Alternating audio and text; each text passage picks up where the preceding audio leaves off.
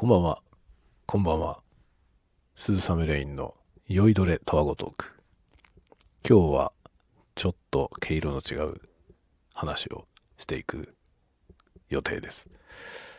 というのはですね、今日、えー、まあこれはいつものね、深夜の小声雑談の枠ですが、ちょっといつもほど小声な感じではなく、えー、普通に喋っていこうかなと思っております。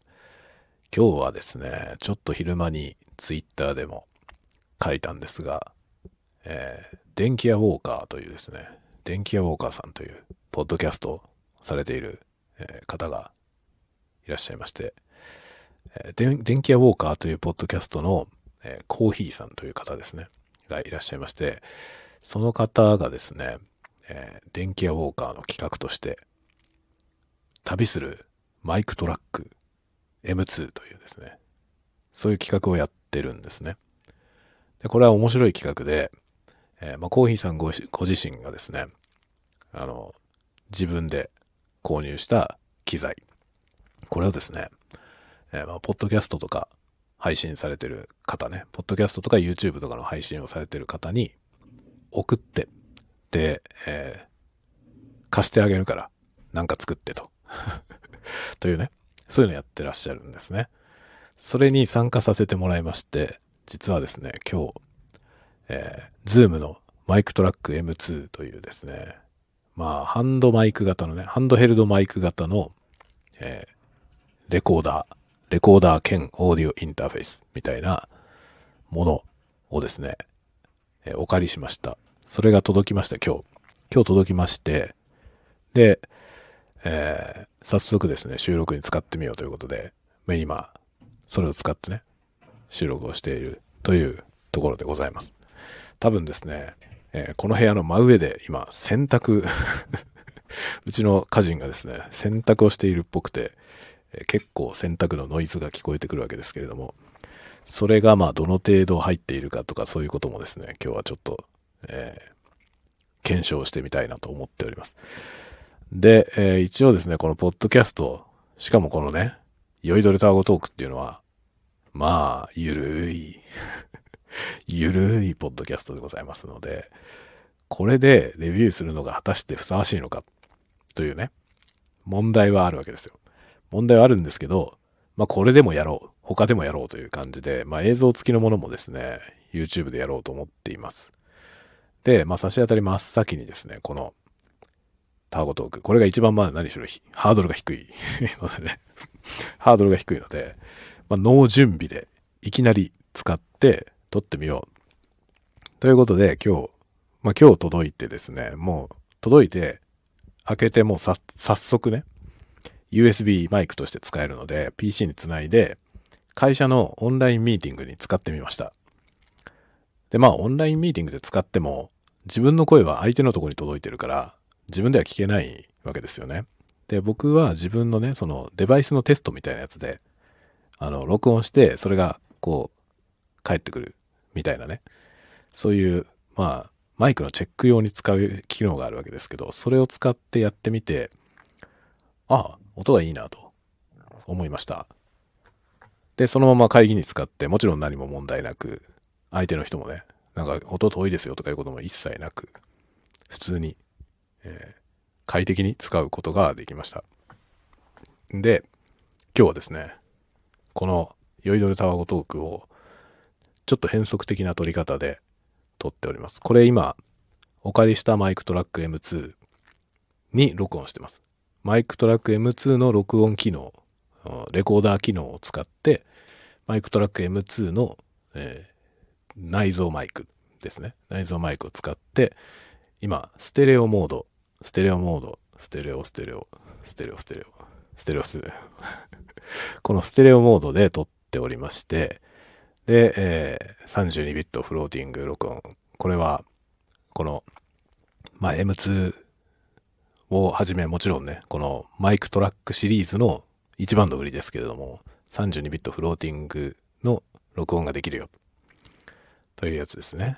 まあ、つまり、これは何がいいのかというと、もうすごい雑に言うとですね、32ビットフローティング録音というのは、録音レベルを調整しなくていいと。ということなんですね。これはまあめっちゃ便利ですね。なので、いきなり何の設定もなしにですね、いきなりこう、録音ボタンを押して、いきなり録音してます。これで OK。何の設定もいりません。すごいですね。早速その恩恵をね、えー、受けております。こんなに簡単でいいのかと。で、今そのね、本体、これはですね、あの、普通のマイクみたいな形をしてるんですよね。で、それを今手に持って喋っております。手に持ってるので、まあ今手に持って真正面に、普通にね、こう、なんだろう、ダイナミックマイク、普通のダイナミックマイク手に持つ感じで持って喋っております。でもステレオマイクなんで、こう、自分のね、顔をこう、マイクからオフセットしていくと、このように定位が、え、移動していくわけですね。これはなかなか面白いですね。で、一見このマイクのね、あの、普通のマイクみたいに、こう、なんていうの、普通のマイクってこう持つところの上に、こう丸いドームがついてて、その部分にこう、マイクカプセルっていうね、その振動板が入ってるわけですけど、このマイクは、その丸いドーム状になってるところの中に、こう、なんていうのかな、タスカムのね、DR40 みたいな、40とか7、7とかみたいに、こう、向かい合ってる形のマイクがね、まあそういうのを XY 方式っていうわけですけど、その XY 方式のマイクが中に入っているという状態になってますね。で、まあセンターで喋れば、まあ大体こう左右均一な感じで、こう右に行ったり左に行ったりっていうことができるというこうステレオのマイクという風になっているわけです。で、結構指向性が高くて、今これは、えー、まあトップアドレスという形ですね。あの、ちょっとその辺の説明もしながら行きましょう。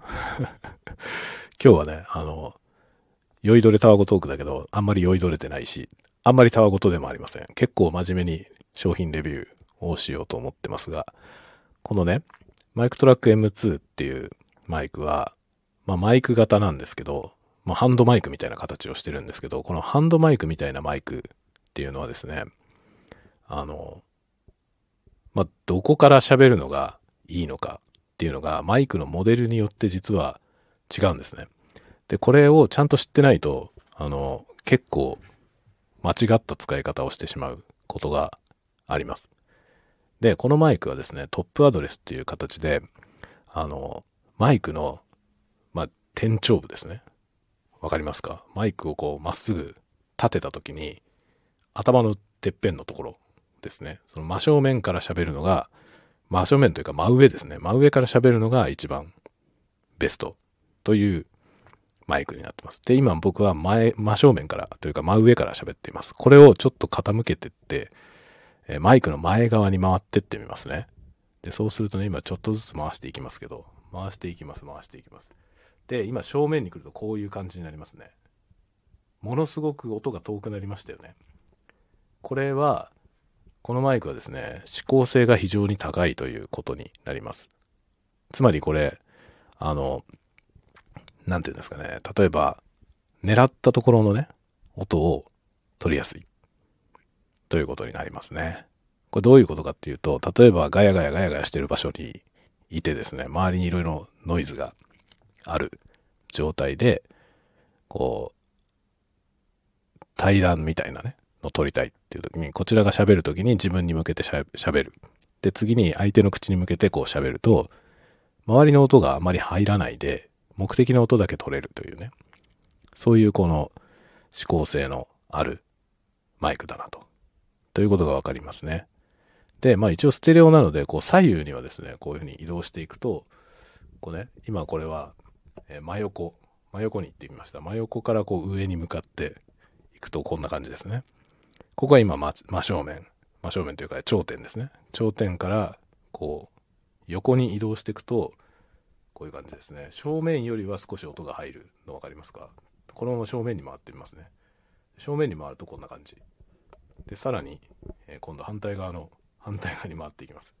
反対側でこんな感じですね。で、こっから上に向かっていくと、こうだんだん音が近づいてきて、真上が一番クリーンに入ると。そういう感じのマイクになっておりますね。いいですね、これ。で、ハンドリングノイズ。まあ、ハンドマイクなんでこういうふうに手で持って喋ることができるわけですけど、これを右手と左手と持ち替えたりとかやってみますね。こうね。こういうふうに持ち替えると、こんな感じで音が入ります。これはね、あんまりこうハンドマイクの形をしてますけども、あんまりハンドマイクとして持って使うことは想定されてない気配がありますね。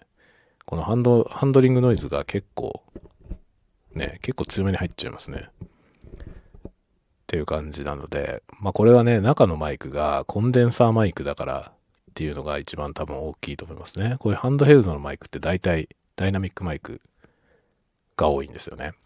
まあ、あの、コンデンサーマイクだとこのハンドリングノイズを拾いやすいので、まあなるべくね、こう拾わない形でダイナミックマイクにすることが多いですけど、まあこのマイクはコンデンサーマイクを使って、まあいわゆるなんだろうね、普通のあの、フィールドレコーダーのタイプのね、PCM レコーダータイプの機材ですね。たまたまマイクの形になってるけど、まあ、方向性としては PCM レコーダーだと思いますね。という感じなので、まあ、若干このね、ハンディマイクとして持って使えるんですけど、使い方はちょっと気をつかないと、あの、本当の普通のハンドヘルドのマイクと同じ感覚で使っちゃうと、割と使えない音が取れる可能性はありますね。で、今ね、こう僕、持ち替えないでずっと握ってれば、こういう感じでま、全然問題ないんですね。こう手を離さなければ。この手を離さなければ、十分ハンドヘルドで使えます。まあ、途中でうっかりこうね、持ち替えちゃったりなんかすると、そこに大きくノイズが入ってしまうという問題はありますね。まあ、後で編集する前提であれば、まあ、全然いけちゃうんじゃないですかね。その、喋ってるところで持ち帰えなければね。持ち帰るときはもう持ち帰るぞっていう感じでね、その、後で編集できるようにしてしまって、持ち帰って、持ち帰ってからまたゆっくり、ノイズがなくなってから喋り始めればいいんじゃないかなと思いますね。で、今これね、僕まあ、この機材届いてですね、真っ先にちょっと録音してみたんですけど、録音してみてプレイバックを聞いてみたんですけど、最初に驚いたのが、ノイズがほとんどないっていうことですね。今こうダイレクトモニターで、モニターヘッドホンで、まあ、直結してですね、ダイレクトモニタリングしながら喋ってるんですけど、これね、黙ってみたときに、全然ホワイトノイズがないんですよ。まあまあ、全くないってことはないですけど、僕が持っている他のマイクに比べてはるかに少ないと思いますね。このホワイトノイズが。これかなり優秀なんじゃないですか。すごいですね、この静寂。この静寂はかなりすごい。これが一番驚きました。まず届いた瞬間。え？っていうね。思ったよりめちゃめちゃ音がいいなっていうのが最初の感想でした。まあ音質的にはね、これそんなに高い機材じゃないので、僕は結構その、タスカムの DR40X とかとね、近い感じの音なんだろうと思ってたんですね。で、でも32ビット対応なんで、まあ録音レベルを全然気にせずに録音できるっていうね。それはまあかなり大きいですね。そのメリットが一番大きいと思うんですけど、それがあるからもうね、まあ音質はね、そこそこでも全然いいんじゃないって思ってたんですよね。そしたらどうですか？この SN の良さ。びっくりですね、これは。こんなにノイズないのかよっていう驚きがありました。これ、ちょっとね、このマイクを使って ASMR とかも撮ってみようと思ってるんですけど、これ意外と ASMR にいいんじゃないかなっていう手応え感ですね。いや、これね、でもね、まあ、いかんせんこのマイクトラックシリーズの一番の難点はですね、全然売ってないってことなのよね。これ欲しいんですよ。僕も実はこのシリーズのね、あの、M3 ってやつが欲しいんですけど、出た時から注目してて、欲しいなと思ってんですよ。だけど全然ない。もう在庫がどこにもないんですよ。売ってないの。売ってないから買えないというね、すごい状態です。で、その売ってないから買えない状態がもう半年ぐらい続いてるんですよね。 ZOOM さん一体どうなってるんでしょうか？ZOOM さんお願いしますよって感じなんですよね。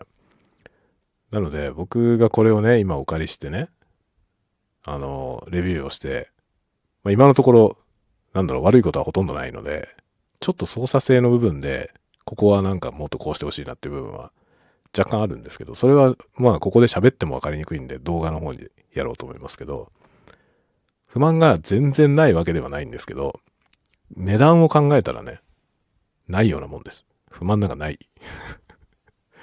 もう即今すぐでも欲しい感じなんですけど、売ってないのよ。売ってないんですよ。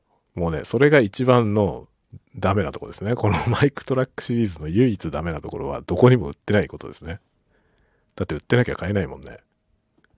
なので、ここでね、せっかくこうやってレビューをしますけど、これを聞いて皆さんがね、え、何それいいじゃん。ちょっと興味あるなって思ってくれたとしても、売ってないのよ ちょっと買おうかなって思っても買えないんですよ。すごいですね。どういうことなんでしょうか。まあ、一時期のプレステ5並みに売ってないですね。でもプレステ5もね、なんかないないって言ってたけど、何ヶ月かしてだんだん在庫がこなれてきたじゃないですか。しかも、ずっと何にもなかったわけじゃなくて、まあ入荷しましたっつってもすぐ売れちゃうとか、そういう状態でしたよね。 MicTrak はね、ない。本当に。入荷すらされてないんですよ、どこにも。どこにもないのよ。で、 ZOOM さんのサイトでもずっと売り切れてんですよ。あのさって感じだよね これ去年の11月の終わりぐらいかな。11月ぐらいに出たんですよね。去年の結構暮れ、暮れに近い時期に発売されたんですよ。で、発売された途端に売り切れて、で、以降ずっと売り切れてます。これ生産されてないんじゃないかな。何をしてんねんって感じなんですけどね。で、ものすごく注目はされているし、えー、評判も良い。在庫さえあれば多分めちゃくちゃ売れると思います。なんで在庫ないんだよっていうね。そういう感じですね。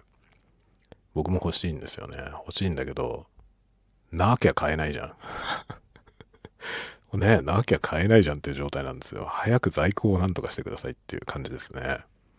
で、このモデルはですね、もうコスパがめっちゃいいんですよね。正直、驚くほど安い。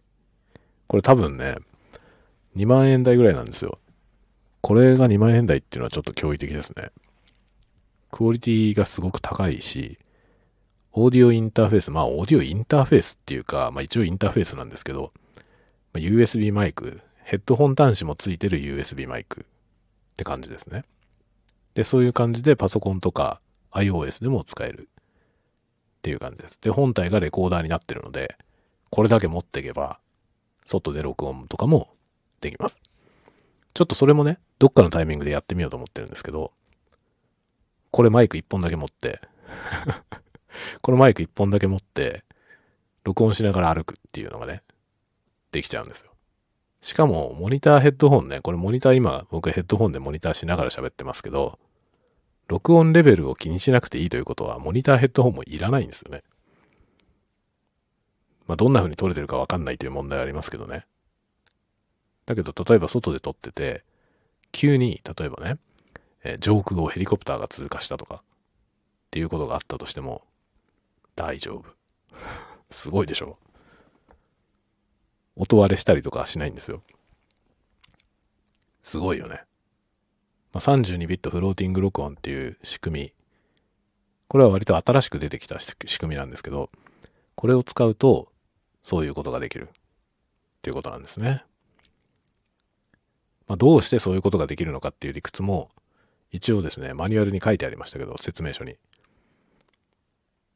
正直よくわかりません。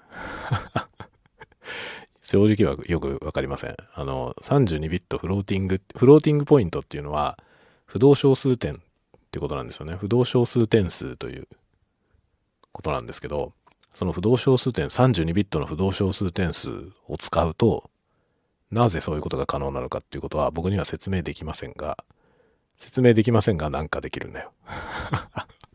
これが24ビット録音だと、できないんですね。で、24ビットだとちゃんと原因を調整して、音割れしないように録音レベルを調整しなきゃいけないんですね。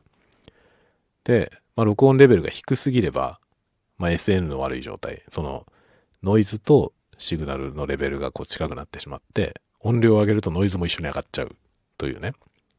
あんまりいい音で録音できない。だけど今度録音レベルが高すぎると、もう大きな音が来た時にピークを超えちゃって音割れしちゃう。で、音割れしちゃうともうちょっと修復することは難しくなってしまうんですね。で、まあ、音割れしないレベルのギリギリの一番大きい音量で録音すると一番いい音が取れるっていうね。この録音レベルの調整っていうのはすごくシビアだったんですね。で、逆に言うと、ここをいかにうまく設定するかで、その、録音できるもののクオリティが大きく左右されるという、そういうとこだったんですけど、夢のこの32ビット、そのレベル調整が必要ないという。理屈はよくわかりませんが理屈はよくわかりませんが、必要ないんですね。理屈はわかんなくても、結果は素晴らしいですよね。享受される結果が素晴らしい。ということでね。まあ、録音レベル設定しなくていいっていうのは、あの、特に屋外で撮ったり、フィールドレコーディング的なことね、をやったりとか、その、失敗できない環境、例えば1回しか撮れないものとかね、あるじゃないですか。例えばなんか物を食べる時の音を収録するとかって言って、撮って食べててね。で、録音レベルがなんか、プレイバックしてみたらちょっと録音レベルが低すぎました。すごいノイジーなことになっちゃいました。って言ったら、もうやり直したらもう一回食わなきゃいけないじゃん。この例えが適切かどうか、ちょっとわかんないけどね。そういうその、やり直しの効かないようなシチュエーションで録音しなきゃいけないときに、録音レベル失敗するともうなんかね、へこむにへこめない状態になるんですよね 本当にどんよりした気分になる。まあそういう失敗もね、過去いろいろあるわけですけど、そういうことはね、起きがちなんですよ。録音レベルの設定っていうのは本当に、本当になんか気を使う部分で、で、なるべく音割れしないレベルでギリギリまで音を大きく取りたいけど、まあでもギリギリを攻めすぎると危ないじゃない？事故るからね。なので、まあちょっと無難にしとくかなとか。で、まあリミッターかけとくかなとか。やるんですけど、まあリミッターをかけるとなんか不自然なことになったりとかね。その取る音の題材によっては、リミッターかけらんないっていうケースもあるんですよ。僕は一度ね、それで失敗しました。あの、この失敗した動画が実はね、失敗したままの状態で YouTube に上がってるんで、これは、あの、ぜひ、まあ、興味がある人は見てほしいと思うんですけど、僕のですね、ASMR チャンネルまあ、レイニーレインというチャンネルをやってるんですけど、そのレイニーレインのチャンネルのですね、かなり昔の映像ですね、昔のやつで、雨のね、音、あのね、去年 XH2、XH2S ってカメラ買ったんですね。で、そのカメラ買った翌日ぐらいに撮った映像、そのカメラで初めてね、撮った映像なんですけど、あのね、ちょうど土砂降りの雨が降ってたんですよね。で、その土砂降りの雨が降ってる様子を窓から撮ったやつで、ちょっと今タイトルを調べますね。あ、ありました。あのね、えー、Window View on a Rainy Day というやつですね。Window View on a Rainy Day One Hour Rain Sounds という。で、まあ、その後に日本語で雨の日の窓辺1時間、 No Talking って書いてるんですけど、そういう動画です。これは2022年の7月18日にアップしてるやつですね。で、これは本当に何のことはない、ただの雨を、まあ、うちのですね、ガーデンルーム、まあ、サンルームみたいなね、あの、家に後から増設したサンルームみたいなやつがあるんですけど、そこの中にカメラを立てて、で、そこから庭のね、木の葉っぱをね、葉っぱにこう、土砂降りの雨が打ちつけてて、っていう映像をずっと三脚で固定して撮ったやつなんですね。で、これの時に、ズームの H3VR っていうあの、三角のあの、なんだろう、アパッチ小屋みたいな アパッチ小屋みたいな形したマイクがあるんですけど、それをマイクを使って収録をしたんですね。で、その時に、リミッターがオンになってることに気づかなくて、これはね、リミッターを意図的にかけたんじゃなくて、かかってることを知らなくてっていうかね、確認しないで撮っちゃったんですよ。そしたらどうなったかというと、雨の音ってずっとザーって言ってるじゃない。で、ずっとザーって言ってるとこに、時々、ポタッ、ポタッってこう、雨粒が落ちて、ポタッって言うんですよね。そのポタッって言った時に、録音レベルがポンって上がるんですよ。音がそのポタの音の方が、後ろで鳴ってるザーよりもちょっと大きいんですよね。だからポタッって言った瞬間に、その瞬間にリミッターがかかるんですよね。そうすると、後ろでザーハハって言ってるホワイトノイズのように、ザーって言ってる雨音が、そのリミッターに合わせて、ザーン、あーんってなる。波になっちゃうんですよ。その、ポタっていう瞬間に、後ろの音も一緒にリミッターで圧縮されちゃうので、そのさーっていう音に、あー、あー、あっていう不愉快な 不愉快なね、こう、バイブレーションが入ってしまうんですよ。これはね、失敗でした。で、これはリミッターをかけたせいでそういうことが起きたんですけど、なんでリミッターをかけなきゃいけないかというと、録音レベルが急にこうポンって上がった時にピークを超えてオーバーしちゃうからですね。で、この32ビットフロフローティング。だから今マイク、このね、マイクトラック M2 というマイクに喋ってますけど僕は。これ録音レベルも設定してなければ、そもそもこいつにはリミッターが内蔵されていません。必要ないから。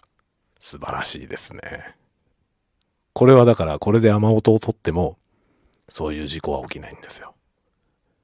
どうですか皆さん。だんだんなんかテレフォンショッピング的な感じになってきましたけどね。どうですか皆さん。欲しくなるでしょ？欲しくなるでしょ？つって、テレフォンショッピングだと、ね、今から30分以内にここに電話してくださいってやるわけですけど、売ってないから。売ってないんだよ。これ欲しいけどね。こうやって紹介してる僕自身が欲しいんですよ、これ。まあ M2 っていうか僕は M3 が欲しいんだけど、形が違うだけでまあ似たようなもんです。そのね、このシリーズは全部ない。M2 の上に、まあ上っていうか M2 と M3 は方向性が違うんですね。全然形が違って、まあ、M2 はこのハンドマイク型をしてるんですけど、M3 の方はショットガンマイクっていうこう、なんていうの？細長いね。その、よりなんか狭い範囲の音をピンポイントで狙うような、そういうマイクなんですね。よくあの映像作品作るときに音声さんが、こう、なんか釣り竿みたいなやつの先にマイクつけて持ってるじゃない？あれが大体ショットマ、ショットガンマイクなんですけど、あれのちっちゃいようなやつなんですよ、M3 はね。その M3 が僕は欲しいのね。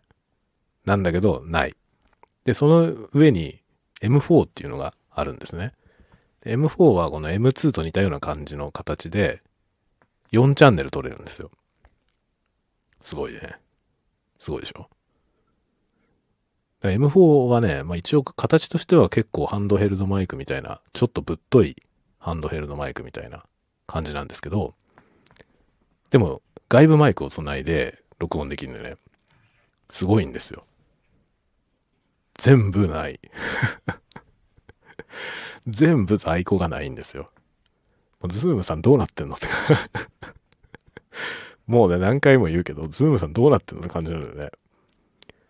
だからね、まあ、ズームはね、これを安定供給したら、本当にね、なんかこう、なんだろう、録音機材のシェア、シェア率がね、なんか大幅にひっくり返るような気がしますね。ひっくり返るっていうか、そもそもズームさん強いと思うけど、かなりね、浸透してると思うんですけど、さらに広がるんじゃないですか。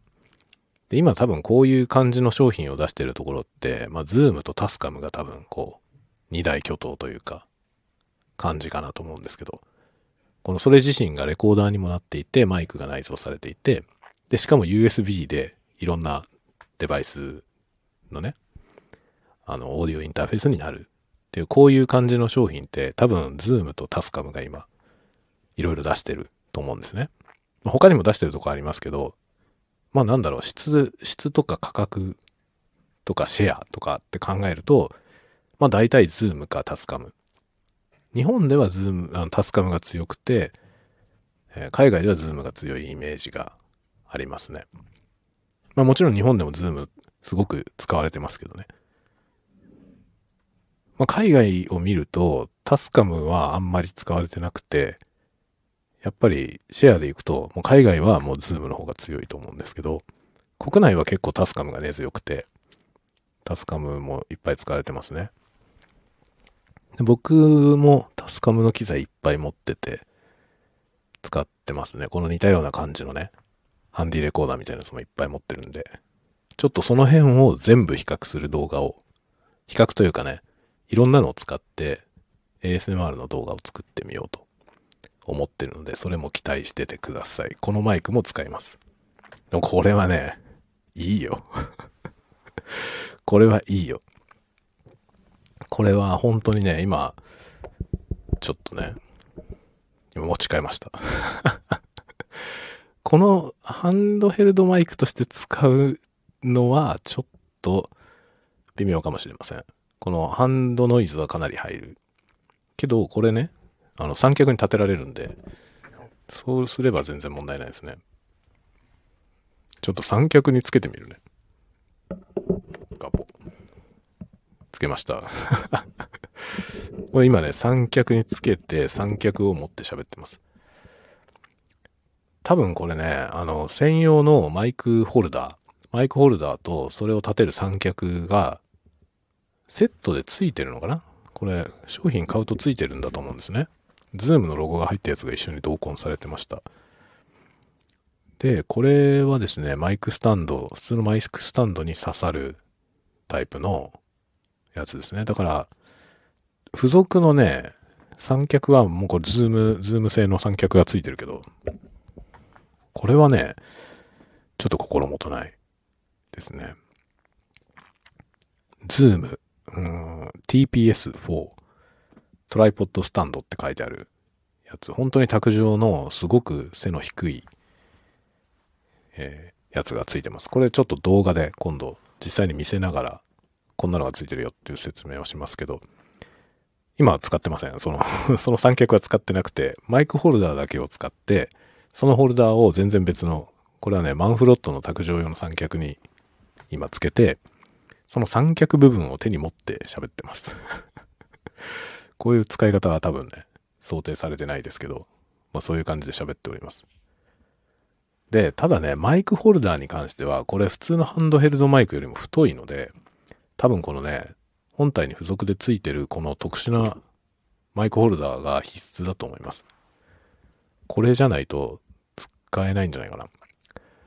あとはまあなんだろうね。汎用的なショックマウントみたいなやつは付けられると思いますね。ちょっとなんか余ってるショックマウントに後で付けてみようかな。その辺も動画でもまたやってみようと思いますけど。今これはですね、三脚、カメラ用の三脚ですね。そこに変換アタッチメントをつけて、ズームのこのマイクトラック M2 についてたホルダーをつけて、で、今、マイクトラック M2 をそのホルダーに挿して、で僕はですね、その下の三脚の部分を持って、今、持ち替えてる。右左。右左で持ち替えてるんですけど、この三脚からでもこんだけ音を拾っちゃうので、ちょっと厳しいね。これはショックマウント使えたらショックマウントをつけた方が良さそうですね。ちょっと後でショックマウントつけてやってみよう。てかつけられるかな？今ね、手元に余ってるあのショックマウントがね、あの、マランツの、マランツの MPU1000 っていう安いコンデンサーマイクがあるんですけど、そのマイクについてたショックマウントがね、余ってるはずなんだよ。この辺にこの辺に余ってると思うんだよ。それを探そう。あった。ありました。ちょっとこれに付け替えてみよう。これに付け替えてみるのを、今、これ喋りながらやってみようか。これはね、普通多分こういうことはしませんよ、みんな。あの、まともな人は。まともなポッドキャスターは多分こういうことはしませんけど、僕はまともじゃないので、こういうね、このままやります。あ、太すぎるんだな。よいしょちょっと待ってよ。ショックマウントにつけましたが、ちょっとショックマウントが太すぎて、これはね、干あまり良くない状態。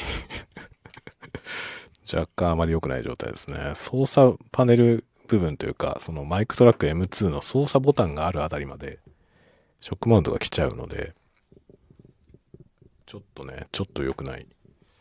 ちょっと待って、これ喋りながらこれをね、スクリューをねじ込むのは難しいな。ちょっと待って。よいしょ。ゴリゴリねじ込んでおります。うるさいですか？うるさいよね。これショックマウントに今、搭載。よいしょ。閉めました。OK。ちょっと待ってよ。ショックマウントの向きがね。OK。これでどうだ？ハンドノイズが幾分、幾分入りにくくなったんじゃないですか？これで多分、うん、あの、テーブルに立てれば、テーブルに立てたら多分、幾分マシじゃないちょっとやってみるか。よいしょ。よいしょ。よし、テーブルに立てましたよ。ちょっと遠いね。ちょっとね。よいしょ。はい。こんな感じですね。これで、ああ。そのね、スタンドが立ってるテーブルを叩いても、これなら音が来ないね。例えばキーボードとかね、近くでキーボード打ってみてますけど、例えばこういうなんかゲーム配信とかをやるにあたってね、こういう感じで喋りながら、ね、キーボード打ったりとかするじゃない。その時こんな感じ。で、これね、キーボードのタイピングサウンドがマイクに拾われちゃうっていうことよりも、もっと問題なのは、このね、キーボードを叩いた時に机を通してマイクに振動がいっちゃうっていう問題なんですよね。そっちの方が、こう、耳障りなノイズがね、発生するんで、それを拾わなければ OK ですね。今全然拾ってない感じですね。これはやっぱりね、ショックマウントをつけたからですね。まあ、このマイクは、その形がハンドヘルドっぽいから、いろいろ勘違いしやすいんですけど、中身がコンデンサーマイクなんで、結構コンデンサーマイクとしていろいろなことの対策をしないと、まあ、環境によってはね、音を拾いすぎちゃって困るっていうことがね、起こりやすいかなと思いますね。まあ、今僕はこれ、モニターヘッドホンを直接、このね、マイクトラック M2 に挿して喋ってるんで、このね、ヘッドホンのケーブルの問題もあるんですよ。このヘッドホンのケーブルがいろんなとこにぶつかると、その音もダイレクトに来ちゃうので、ま、そこら辺ちょっと気を使う必要がありそうかなと思います。でも、ショックマウントの効果はすごいね。今、ショックマウントにつけたら全然、なんかいろんな周りのノイズが全然来なくなりましたね。この、ね、あくまでも、鳴ってる音が外から入ってる感じの伝わり方ですね。直接自分自身に振動が来てるわけじゃなくて。すごいね。ショックマウント。ショックマウントはなかなか使えると思います。ただし、これ、その、さっき言ったようにね、このマイクはトップアドレス型っていうやつで、その、縦にした時の天頂部からね、喋んなきゃいけないので、このね、一般的なショックマウントって、サイドアドレス型っていうね、横から喋るタイプのマイク用になってるんだよね。なので、ちょっと使いにくいと思います。今若干使いにくい向きになってんだけど。まあでも、これがあるとないでは全然 全然音が違うんで、あった方がいいね。ちょっと待って。他にもあるんだよな、これ。ショックマウント。こっちのショックマウントの方がいい説あるかな。このショックマウントは何だろう。何だろうっていうのも変な話ですけど。なんか何についてたのかよくわかんないショックマウントが1個ありますね。マランツ用のやつと、オーディオテクニカのやつが2本と、あとこの謎のショックマウント。この謎のショックマウントは、そうだ。これはね、あれですね。あの、スタンド、マイクのアームを買った時に、それについてたショックマウントだ。こっちの方がもしかしたらいいかもしれないですね。まあ、ショックマウントね、あった方がいいかも。という感じですね。いやいやいや、思ったよりも良いので、このね、感じが。で、指向性も思ったより高いので、あの、周りの音が入りにくくて、いいですね。これ、ポッドキャストやるのには超いいんじゃないですか。ポッドキャスト向きかもしれません。まあ、ポッドキャストを部屋の中で収録してる人は、これで十分かもしれませんね。ちょっとね、外で撮るのはちょっとどうだろう。やってみないとわかんないですけど、まあ、指向性が高くて周りのノイズは入りにくいと思うんですけど、そもそもがコンデンサーマイクなんで、結構ね、その、細かい音とかノイズも拾いやすい傾向はあると思うんですね。なので、まあ環境によってはね、ちょっと感度が良すぎて問題になることもあるかもしれません。まあ、今喋ってる感じだとかなり感度いい感じなので、その、なんだろうね、あの ASMR 的な音もね、かなりしっかり収録できると思います。まあ、追ってちゃんと ASMR 撮ってみますけど、これ十分なんか手応えあるなって感じですね。正直期待以上なんですよ 正直なところ期待以上ですね。すごく手応えとしては良いです。で、今ね、ちなみにこれは、あの、もともとついていたウィンドジャマー、ウィンドジャマーというかウィンドスクリーンがついてて、それに向かって僕喋ってるんですけど、ほとんど吹かれは気にならないですよね。ちょっと外してみるかな。もうね、こういうの、普通はこういうのね、録音を止めといて外すと思いますけど、ASM アーティストはこういうのを、わざわざ撮るのでそのままやりました。さて、これで、ああ、すごいね、全然違いますね。これ今、ついてたウィンドスクリーン。ウィンドスクリーンはね、薄い布のやつなんですけど、それを外しただけですけど、かなり、かなりトレブルが復活しましたね。すごい、めちゃくちゃ感度いいな、これ。すごいですね。でも、ちょっと、吹かれやすい感じがするかな。パパパパパパパ。パパパパ。ちょっと吹かれは気になるかもしれませんね。で、今何をやろうとしてるかというとですね、他のショックマウントをつけてみよう。ショックマウントじゃないや。ウィンドジャマーをね、つけてみようと思います。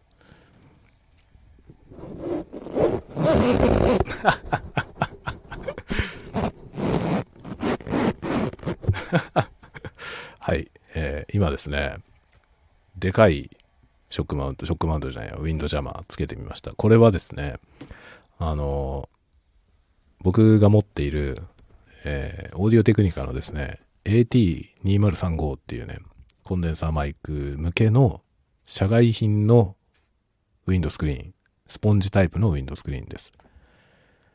あのね、タモリさんがミュージックステーションの時に持ってるマイクあるじゃん。あれのウィンドスクリーンみたいなやつ。あのスポンジのね、カバーがついてる。タモリさんのマイク。タモリさんのマイクって僕はいつも言ってるんですけど、そのタモリ、タモリさん的な、このウィンドスクリーンです。これをつけてみました。これは全然多分大丈夫。これだとね、さっきあの布のやつだと、あの、至近距離で喋ってる時にちょっと気を使いましたけど、これはね、全然気を使う必要がないですね。今ちょっと左右に移動しながら喋ってますけど、まるで気を使わずに喋っても大丈夫ですね。パパパパパパピプペポとか言っても、ハヒフヘホとか言っても 全然大丈夫ですね。これ吹かれない。こういうのつけた方がいいかもしれませんね。これはね、あの今、AT2035 用に買ったやつですけど、普通に使えます。ちょっとオーバーサイズですけどね、かなりでかいんで、オーバーサイズですけど、問題なく大丈夫ですね。ただ、これは今、室内で僕は自分の声、息だけを防いでるので、こんなもんですけど、外で風が吹いてるところでやったらちょっとダメかもしれませんね。ちょっとそれもね、今度、次、次これでをやるときに 撮ってこようと思います。ちょっとね、近いうちに、今週末にはやります。あの、外で持ってってね、外に持ってって、喋りながら歩き回る というコンテンツをね、作ってみようと思います。まあ、今までやったことないよね。多分、こう、タワゴトークでも車に乗って運転しながら喋るのはやってましたけど、多分マイクを持って喋りながら歩くってことはやったことないような気がするな。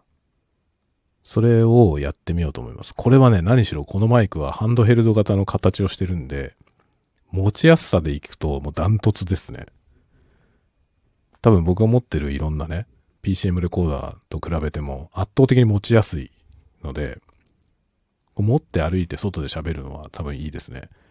ちょっとだからウィンドスクリーン何種類か持ってって、ウィンドスクリーン取っ換えながらね、外で 外で延々喋るというやつをね、今週末には収録したいなと思います。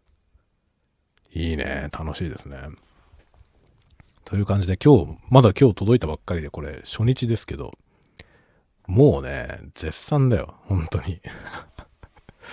で、あ、そうですね。で、この企画はですね、一応、あの、主催者のコーヒーさんからね、電気ウォーカーのコーヒーさんから、あの、48kHz、サンプリングレートね、48kHz で、で、えー、あれですね、ハイパスフィルター、ローローカット、ローカット機能がついてるんですけど、そのローカットは 80Hz でお願いしますというふうに来てるんですね。これは、あの、他の方も使ってるので、比較できるようにね、同じ条件で比較できるようにっていうことで、えそういうふうにしてねっていう依頼が来てますので、今それで撮ってます。これは今32ビットフローティングのサンプリングレートが 48kHz で、ローカットは 80Hz のローカットが入ってる状態で喋ってます。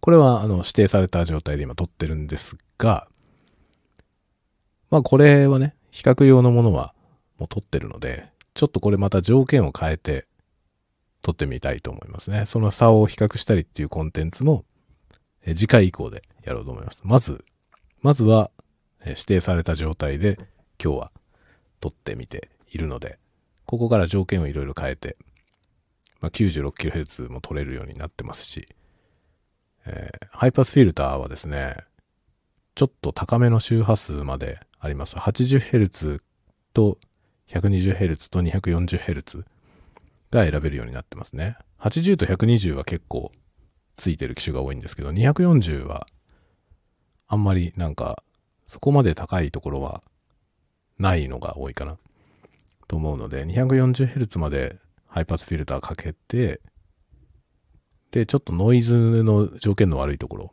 風が吹いてるとことかで撮ってみようと思いますね。どのぐらい変わるか。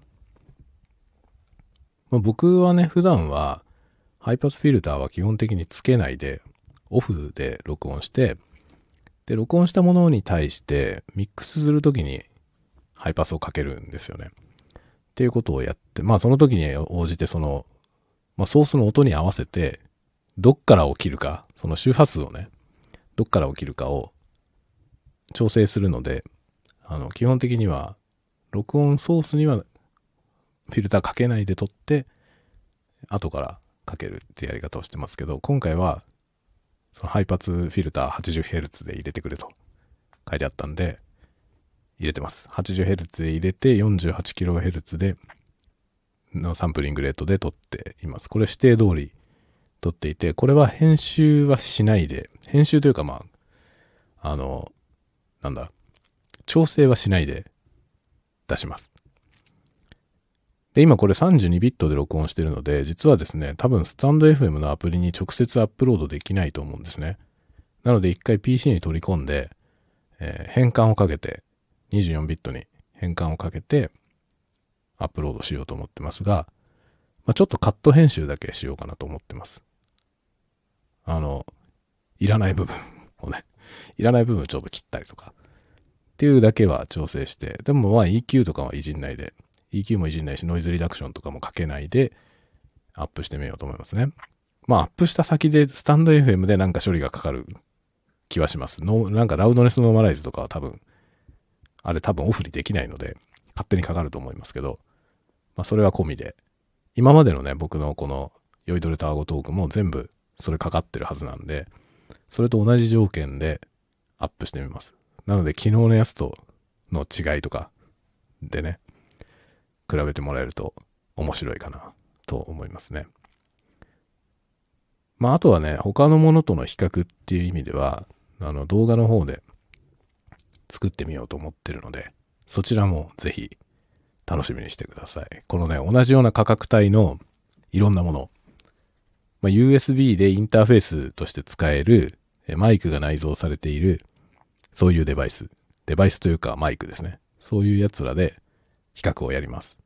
タスカムの DR505X とタスカムの DR40X とブルーの E80、ブルー E80 ですね。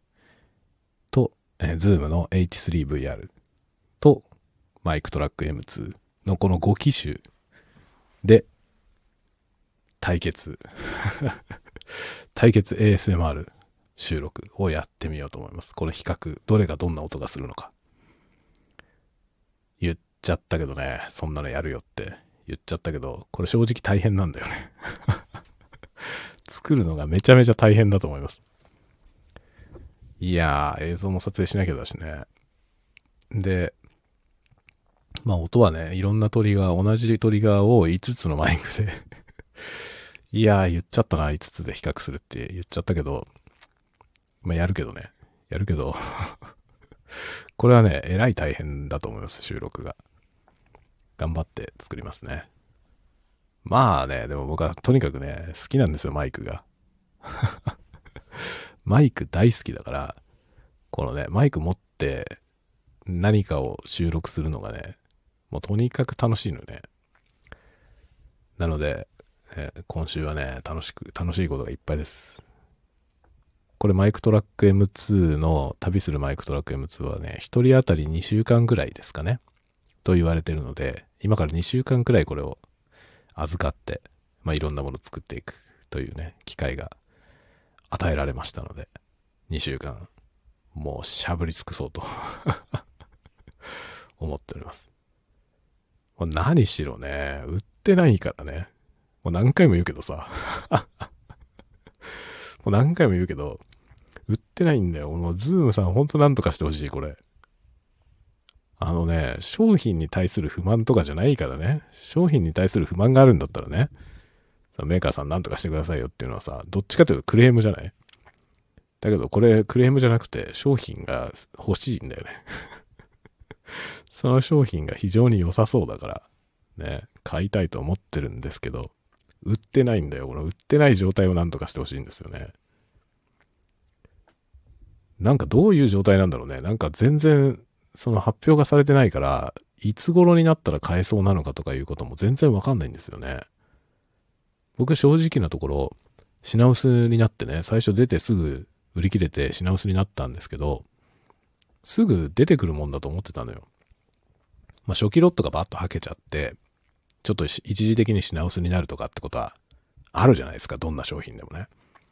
特にまあゲーム機みたいなものって発売された直後ってバーンって売れるから、スイッチとかも最初すごい入手困難だったよね。